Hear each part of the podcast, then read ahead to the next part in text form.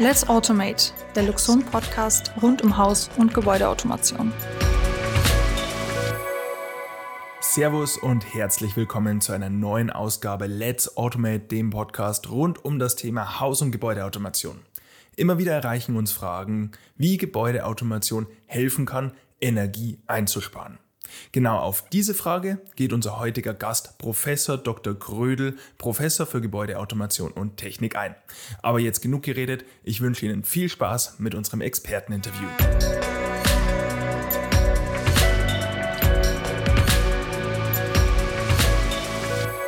Heute bei mir zu Gast ist Professor Dr. Grödel, Professor für Gebäudeautomation und Technik an der Technischen Hochschule Rosenheim sowie Institutleiter für das Institut für Gebäudetechnologie. Herr Professor Grödel, vielen Dank, dass Sie unserer Einladung gefolgt sind. Freut mich wirklich sehr. Herr Grödel, in Ihrer Funktion an der Hochschule als Institutsleiter im Institut für Gebäudetechnologie sowie als Gastprofessor an der Universität in Kuala Lumpur kann man ja getrost behaupten, Sie befassen sich recht intensiv mit dem Thema Gebäudeautomation. Wir wurden übrigens durch Ihr Online-Tool, dem sogenannten Gebäudeeffizienzinspektor, auf Sie aufmerksam. Können Sie uns ein bisschen was dazu erzählen, was dieses Tool macht? Also sehr, sehr gerne. Dass man mit Gebäudeautomation Energie sparen kann und dadurch auch Geld ist, ist relativ unstrittig. Das Schwierige ist bloß, man muss es ja zu fassen kriegen. Also sprich, wenn es darum geht, nachher auch in Gebäudeautomation zu investieren, das kostet ja auch Geld, ist es immer wichtig, konkret auch darzustellen, wie viel Energie kann man denn wirklich sparen und dementsprechend, wie viel kosten wirklich. Da gibt es eine sehr, sehr gute Norm, die DIN EN 15232, wird auch gerade als ISO-Norm weltweit ähm, deklariert. Das ist die ISO 52120. Und was wir gemacht haben mit diesem Tool, wir nutzen diese Normen und äh, setzen die quasi so um, dass man die interaktiv benutzen kann. Man äh, braucht zur Benutzung äh, sinnvollerweise oder glücklicherweise kein Spezialwissen an Gebäudeautomation. Man sollte ein bisschen wissen, was ein Gebäude ist und eine Anlagentechnik und Vorlauf, Heizkreis und eine äh, Lüftungsanlage. Dann kann man in diesem Tool sehr, sehr schnell ähm, in, in den Automationsgrad hinterlegen und kriegt dann als Ergebnis die, das konkrete Einsparpotenzial. So, und, und das ist quasi so der Sinn von dem Tool, dass man äh, spielerisch äh, fast schon mit, mit wenigen Fragen äh, das Einsparpotenzial der Gebäudeautomation äh, zu fassen kriegt und dann auch Investitionen rechtfertigen kann. Ja, natürlich habe ich mich im Vorfeld auf unser Gespräch intensiv mit dem Tool auseinandergesetzt und habe relativ schnell festgestellt, dass die Antworten, welche auf ein Maximum der Energieeffizienz eines Gebäudes hindeuten, sich wirklich nahezu eins zu eins mit der Funktionsweise der Haus- und Gebäudeautomation von Luxon decken. Ähm, das freut mich schon mal sehr, dass wir hier absolut die gleichen Ansätze haben. Ja, das Themenfeld ähm, ist ja aktuell in aller Munde Energieeffizienz, Energiesparen. Ähm, das Statistische Bundesamt ermittelt, dass der Energieverbrauch in einem Vier-Personen-Haushalt nach circa 70 Prozent auf die Wärmeerzeugung, 15 Prozent auf die Warmwasseraufbereitung und circa 14 Prozent auf sonstige elektrische Einrichtungen zurückzufolgen sind. Luxon bietet jetzt nicht nur Lösungen für den Bereich Living, also Einfamilienhaus, Wohnungen etc., sondern wir sind eben auch stark im gewerblichen Bereich unterwegs.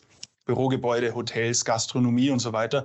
Ich gehe mal stark davon aus, dass die Verteilung hier sehr ähnlich ausschauen wird. Ja, jetzt steht der Winter ähm, kurz vor der Tür. Energie ist knapp und teuer geworden. Welche Sofortmaßnahmen unterstützt durch die Gebäudeautomation können getroffen werden, um die Heizenergie ja, einzusparen? Also der, der, Beziehung ist das wesentliche Schlagwort immer, äh, das heißt dann bedarfsgeführt. Also Anlagen sollten grundsätzlich nur so weit betrieben werden, wie sie auch wirklich genutzt werden. Äh, äh, viele denken dann quasi nur in Anführungszeichen an den, an den Heizkörper im Raum. Das ist dann manchmal ein bisschen zu kurz gegriffen, weil man muss auch rückwärts mal sich das Verteilungsnetz angucken, also irgendwelche Pumpen oder womöglich Pufferspeicher in größeren Gebäuden, beziehungsweise den Wärmeerzeuger. Also auf Ihre Frage zurück, welche Sofortmaßnahmen sollten unterstützt werden? Man sollte sich angucken, wo technische Anlagen womöglich auf, dumm, auf Basis von dummen Zeitsteuerung laufen. Das ist ineffizient und wo es tatsächlich bedarfsgeführt gemacht wird. Wichtig ist, dass wenn man sich dann die einzelnen Gewerke anguckt, das gilt dann eben auch für die, für die Heizung, äh, dass das natürlich nicht nur geplant werden sollte, dass es rein muss, sondern es muss auch konkret äh, oder korrekt parametrisiert werden. Und ähm, Sie sagen jetzt Sofortmaßnahme, aber ähm, Sofortmaßnahme sollte sein, man sollte auch sofort festlegen, dass das nach, nach einer Inbetriebnahme auch äh, optimiert wird und in gewissen Zeitabständen auch mal nachbetreut und nachoptimiert. Ja, oft erreicht uns äh, die Frage aus unserer Community und von unseren Kunden, ist es sinnvoll, die Temperatur auf Raumebene intelligent zu regeln? Also ein Stichwort Einzelraumregelung. Wir hören dann immer von bösen Zungen, die Fußbodenheizung ist ja viel zu träge, um hier irgendwie was Anständiges zu regeln. Wie sehen Sie das Thema? Okay, also da, unterscheiden wir ganz, ganz klar in die Stichworte Regelung und eine entsprechende Absenkung bei Abwesenheit. Mhm. Das Thema Einzelraumregelung, auch bei einer Fußbodenheizung, macht, macht ganz klar Sinn. Es gibt tatsächlich äh, leider immer noch Gebäude, in denen bei Fußbodenheizung eine gewisse Wärmeabgabe kontinuierlich erfolgt. Und wenn dann der Raum zu warm wird, dass man dann übers Fenster mal entsprechend kühlen muss und, und verschwendet dann, dann Wärmeenergie. Also na natürlich muss auch eine Fußbodenheizung geregelt werden, um einen gewissen Temperaturniveau zu halten und sprich auch nur so viel, wie sie brauchen. Was bei einer Fußbodenheizung äh, weniger wichtig ist, ist tatsächlich die, ähm, die äh, Temperaturabsenkung bei Abwesenheit. Wenn die Abwesenheit nur wenige Stunden beträgt. Also wenn jemand das Haus verlässt für zwei, drei, vier Stunden ähm, oder verlässt morgens das Haus und kommt abends wieder, dann ist es bei vielen Fällen tatsächlich nicht sinnvoll, die Temperatur abzusenken für einen halben Tag. Aber solche Personen fahren auch immer ins verlängerte Wochenende oder mal ein, zwei Wochen in den Urlaub. Genau. Und, und äh, dann macht eine Absenkung plötzlich doch Sinn. Also mhm. Äh, die Absenkung ist differenziert zu betrachten. Das kommt immer auf die Abwesenheitsdauer an. Ähm, insofern kann es äh, trotzdem noch Sinn machen. Was auf jeden Fall Sinn macht, ist natürlich die Einzelraumregelung per se. Ja, wir haben in der Praxis festgestellt, dass eine gewisse Hemmschwelle vorhanden ist, tiefer in die Regelung des Wärmeerzeugers selbst, also sprich Wärmepumpe etc. einzugreifen. Ähm, welche Rolle spielt Ihrer Meinung die Integration des Wärmeerzeugers selbst im gewerblichen sowie im privaten Sektor, um die Effizienz eines Gebäudes zu erhöhen? Ähm, äh, äh, erstmal gehört der Wärmeerzeuger und das Verteilen jetzt natürlich auch dazu. Wichtig tatsächlich jetzt so die Dimension. Also wenn Sie jetzt im Privatgebäude sind, dann ist üblicherweise dass das Versorgungsnetz oder, oder der Abstand zwischen dem Wärmeerzeuger und den, und den Wärmeabgebern, äh, äh also der Heizkörper zum Beispiel, mhm. Fußböden heute sind geringer. Ähm, in Nichtwohngebäuden ist das größer. Also grundsätzlich macht die Einbindung schon Sinn. Ähm, sie macht dann umso mehr Sinn, je größer das Netzwerk ist, also umso weiter der Wärmeerzeuger von den eigentlichen Verbrauchern äh, Verbrauchern weg ist. Mhm. Also ein Stichwort bedarfsgeführte Vorlauftemperaturermittlung. Genau. Mhm. Ja, bleiben wir noch kurz bei dem Thema Wärmegewinnung, da es hier ja das meiste Einsparpotenzial gibt. Welche unterstützenden Maßnahmen gibt es, um die Effizienz zu steigern? Also ein Stichwort Photovoltaik, Überschuss, ähm, einen Heizstab vielleicht noch integrieren. Wenn wir nur beim Wärmeerzeuger wären, dann wäre das das Gleiche wie bei der Frage äh, zuvor. Also die Integration eines Wärmeerzeugers macht auf jeden Fall Sinn. Jetzt sprechen Sie aber die Kopplung auch mit, mit unterschiedlichen Gewerken an. Also das Thema auch noch mit PV-Überschuss, also eine äh, PV-Anlage. Jetzt, jetzt kursieren da oft Ideen, dass man sagt, ja, ich lasse die Waschmaschine nur laufen oder die Spülmaschine, wenn, wenn Überschussenergie von der PV-Anlage da ist. Das, das ist äh, zum einen aus meiner Sicht unpraktisch, ähm, denn, denn der Nutzer äh, hat natürlich Präferenzen, wann die Spülmaschine läuft und wann die Waschmaschine läuft und will sich da vielleicht nicht unbedingt von der Überschussenergie vom Dach abhängig machen oder zeitlich abhängig machen. Ähm, davon abgesehen ist so, die Energie, die die Spülmaschine braucht oder Waschmaschine braucht, oft relativ gering. Also die Kopplung jetzt von kleineren Haushaltsverbrauchern ähm, in Bezug auf Energieüberschuss, da halten wir relativ wenig davon. Aber es gibt natürlich auch eine größere, größere Verbraucher im Gebäude, wie, wie zum Beispiel Wärmepumpen oder, oder Klimaanlagen. Und, und, und wenn, wenn Sie das koppeln, das spart zwar keine Energie, weil ihre Wärmepumpe oder ihre Klimaanlage oder ihr anderer größerer Verbraucher braucht ja nach wie vor noch die Energie, ähm, egal ob sie von der PV-Anlage kommt oder vom Versorgungsnetz, aber sie nutzen ihre eigene Energie und das spart natürlich massiv Geld. Genau, die Energie wird quasi in die richtige Wege, in den richtigen Weg geleitet. Ja. So kann man sagen. Welche Themenfelder unterstützt durch die Gebäudeautomation neben den, der Heizungssteuerung gibt es Ihrer Meinung noch, um die Energieverbräuche zu senken und dabei den Komfort noch zu erhöhen, vielleicht sogar? Wir, wir hatten vor Jahren mal eine Studie gemacht, wo wir auch gerade im privaten Bereich geguckt haben, wo so ein Einsparpotenzial, was da sehr überraschend war, ähm, als Ergebnis war, dass gerade im elektrischen Bereich die Standby-Verbrauchern in Summe doch eine gehörige Menge Energie benötigen. Und äh, dementsprechend auf Ihre Frage, wenn Sie sagen, was gibt es als Themenfeld noch, ähm, äh, tatsächlich sollten auch die elektrischen Verbraucher äh, im Blick haben. Jetzt gibt es nur ein kleines Problem, weil die elektrischen Verbraucher sind oft an verschiedensten Stellen. Und wenn ich an, dort jeweils an die Stellen jeweils einen eigenen Unterputzaktor oder einen Zwischenstecker brauche, also sprich eine hohe Anzahl an, an entsprechend äh, intelligent gesteuerten Aktoren, die auch jeweils Standby-Energie brauchen, dann ist in Summe nicht viel gewonnen. Wer, wer ein bisschen schlauer ist, äh, berücksichtigt entweder bei der Planung von einem Gebäude oder bei der äh, Positionierung der Verbraucher ähm, das Thema, dass man die ein bisschen bündelt. Wenn man es schafft, mehrere elektrische Standby-Verbraucher mit wenigen Aktoren äh, auszuschalten, ähm, dann lässt sich da wirklich einiges auch an Energie sparen. Hier auch nochmal das Thema ähm, Energiekosten steigen, gerade auch im Elektro also alle Energiekosten steigen, ne? auch, auch die elektrischen. Und ähm, wenn, man hier den elektrischen Energieverbrauch nochmal sich angucken kann und dort optimieren kann, das ist so, also Antwort auf Ihre Frage, ne? eins der möglichen Themenfelder, die man, die man sich auch nochmal angucken sollte. Mhm. Ja, jetzt haben wir viel von effizienten Heizsystemen, der Integration in die Haus- und Gebäudeautomation sowie begleitende Maßnahmen wie PV bzw. Äh, Standby-Verbraucher abschalten gesprochen, um die Effizienz zu steigern.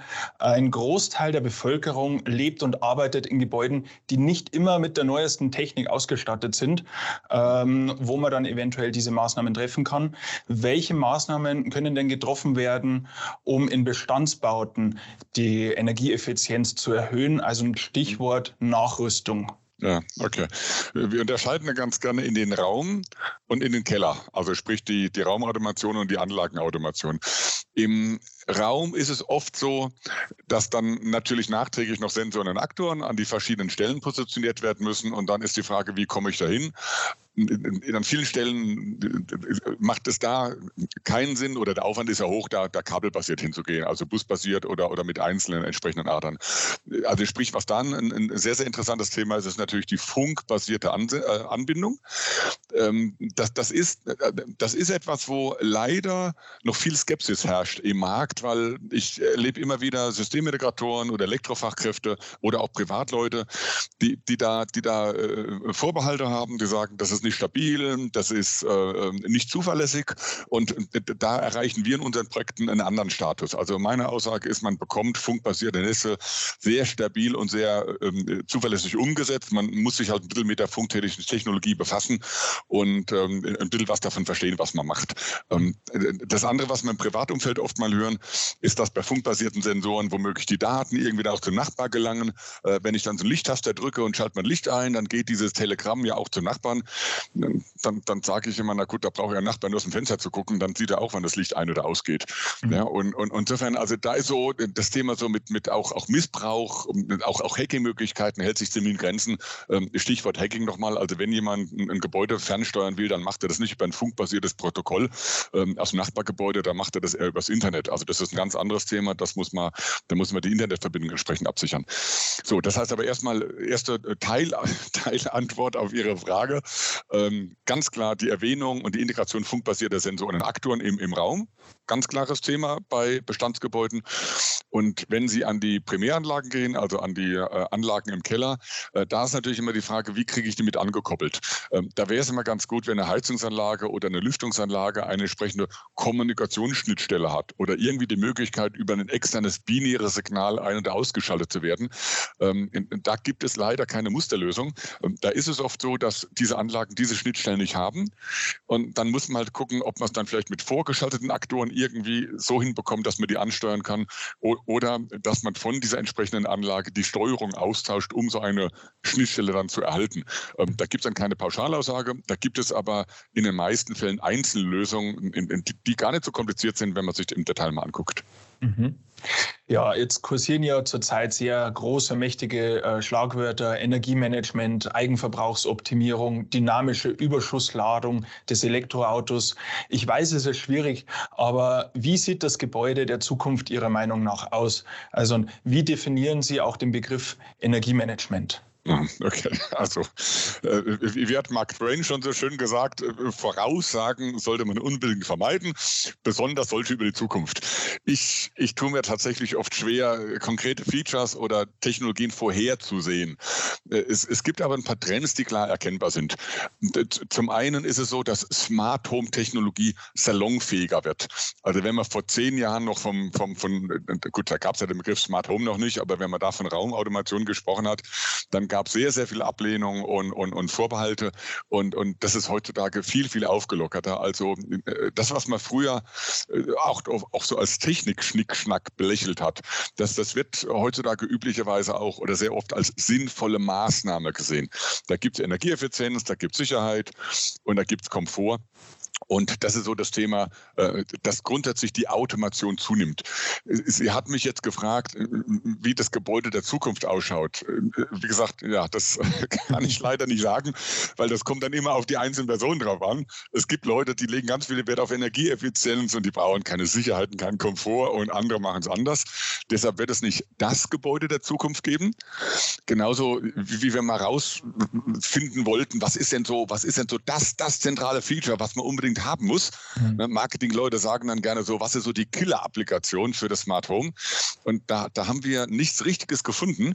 Wir sind aber der Meinung, dass, dass es die vielen kleinen Features sind, die man sich individuell zusammen äh, sucht. Ne? Also sprich, ähm, man, man sollte sich eher auf einen Killer-Cocktail einstellen, den man sich selber zusammenstellt. Und, und deshalb zurück auf Ihre Frage, die, die Gebäude werden schon technisch äh, anspruchsvoller werden ähm, oder technisch ausgestattet werden und werden mehr Mehrwert bieten, als es heute Gebäude haben, wo der Nutzer alles selber machen muss. Ja, Herr Krödel, zum Abschluss. Ähm, Sie leben bestimmt auch in einem automatisierten Gebäude. Welche Maßnahmen haben Sie selber getroffen, ähm, um eben die Effizienz zu steigern oder den Komfort, die Sicherheit, je nachdem, wo Ihre Präferenz liegt?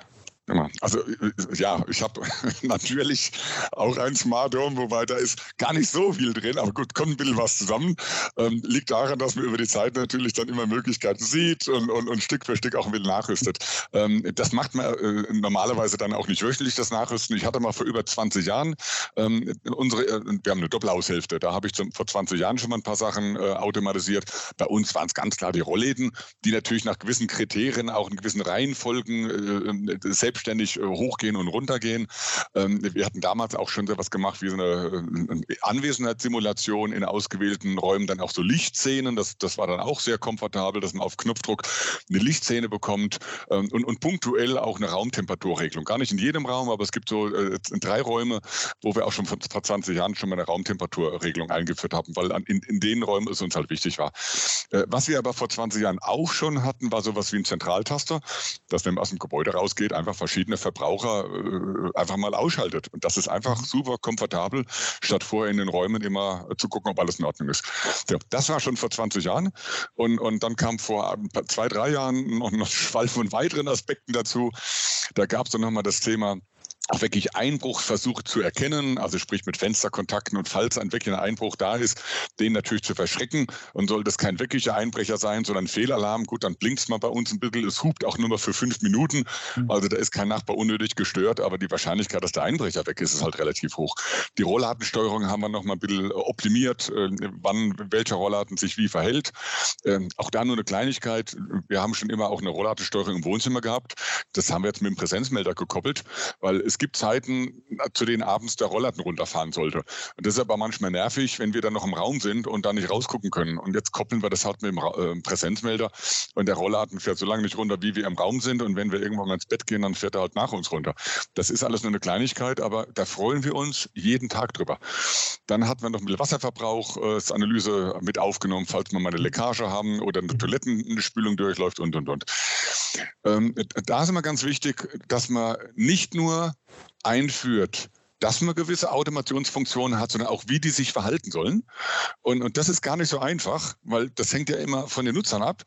Und, und äh, jetzt wohnt noch eins von unseren Kindern bei uns zu Hause, obwohl es jetzt auch kurz davor ist, auch auszuziehen. Mhm. Ähm, aber meine Frau und ich, jetzt sind wir noch drei Personen, bei Zeiten noch zwei. Das ist gar nicht so einfach festzulegen, wann, wann sich was wie verhalten soll. Ja. Wenn man sich Wenn man sich da die Mühe gibt, das aber mal wirklich schön optimiert aufzuschreiben, dass es ein Programmierer umsetzen kann, dann macht das richtig Spaß. Und wir haben unser Haus inzwischen auch ganz gut erzogen. Wir, wir freuen uns täglich drüber. Und ich könnte mir nicht mehr vorstellen, in einer Immobilie zu leben auf Dauer, in der ich wirklich alles selber machen muss. Ja, das ist ein Schlusswort. Das kann man, glaube ich, so stehen lassen. Herr Grödel, vielen Dank für Ihre Zeit. Vielen Dank, dass Sie dem Experteninterview gefolgt sind. Ähm, ich werde das Online-Tool ähm, von Ihnen noch in der Videobeschreibung unten verlinken. Kann sich jeder mal durchklicken, ist wirklich genial gemacht. Ähm, ja, vielen Dank für Ihre Zeit und ich hoffe, wir sehen uns mal bei uns in Kollerschlag am Luxon Campus. Sie sind herzlich eingeladen. Ja, ganz herzlichen Dank und Ihnen auch weiter alles Gute und äh, weiter viel Erfolg. Let's Automate, der Luxon Podcast rund um Haus- und Gebäudeautomation.